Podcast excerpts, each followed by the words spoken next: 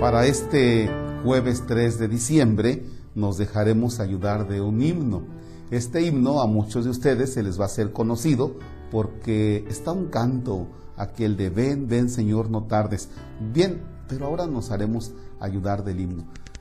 Lo que te agrade, lo sacas, lo meditas, lo masticas y seguramente este himno nos va a dar mucha luz en este tiempo de Adviento. En el nombre del Padre, y del Hijo, y del Espíritu Santo. Ven, Señor, no tardes. Ven que te esperamos. Ven, Señor, no tardes. Ven pronto, Señor. El mundo muere de frío, el alma perdió el calor, los hombres no son hermanos porque han matado al amor. Envuelto en noche sombría, gime el mundo de pavor, va en busca de una esperanza, buscando tu fe, Señor. Al mundo le falta vida y le falta corazón, le falta cielo en la tierra, si no lo riega tu amor. Rompa el cielo su silencio, baje el rocío a la flor. Ven, Señor, no tardes tanto. Ven, Señor. Amén. Me quedo con aquella parte que dice, el mundo muere de frío, el alma perdió el calor, los hombres no son hermanos. Yo creo que si le echamos un vistazo a nuestra realidad de cada día, pues nos damos cuenta de eso, que estamos todos contra todos. Literal, ¿eh? Todos contra todos. O sea, el hecho de que nosotros nos andemos cuidando de uno, de otro, a ver quién me tranza. Ten cuidado porque se te va a transar. Ten cuidado porque se tiene cara de maloso. Ten cuidado porque... ten cuidado, ten cuidado.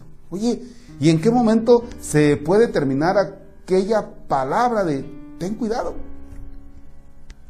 ¿Por qué tenemos que andarnos cuidando los unos de los otros? Porque no vemos al otro como hermano. Lo vemos como al que hay que fregar, o lo vemos como el que, del que hay que cuidarnos. O sea, este mundo ha perdido el rumbo. Nuestra mirada está puesta en objetivos muy terrenales y hemos perdido de vista la, vida del cielo, la vida eterna. Diferente sería que sí, aprovechemos lo que tenemos aquí en la tierra, pero nuestra mirada en el cielo. Y lo malo es que solo tenemos nuestra mirada en la tierra. Y entonces tengo que asegurar mi estancia aquí en la tierra, así friegue al otro. Por eso, ante esta impotencia es que nosotros le decimos, oye Señor, ven pronto, de veras. Hace falta una acción tuya en nuestra historia. Ven pronto, Señor. Hace falta una acción de tu parte en nuestra sociedad. Ven pronto, Señor, hace falta una acción tuya en nuestro ser, en nuestra vida, para que cambiemos, para que este mundo tenga vida, porque nos falta corazón, dice, dice este. Ahí te lo dejo, ahí te lo dejo. Pero mientras tanto, le podemos decir al Señor, en una realidad, por ejemplo, en tu enfermedad, le puedes decir, ven pronto, Señor, porque yo no aguanto mi enfermedad. En tu soledad le puedes decir, ven pronto, Señor, porque yo no aguanto mi soledad. Ven pronto, Señor, te necesito en la historia de mi familia. Ven pronto, Señor, te necesito en la historia de mi pueblo, de mi comunidad, de mi colonia.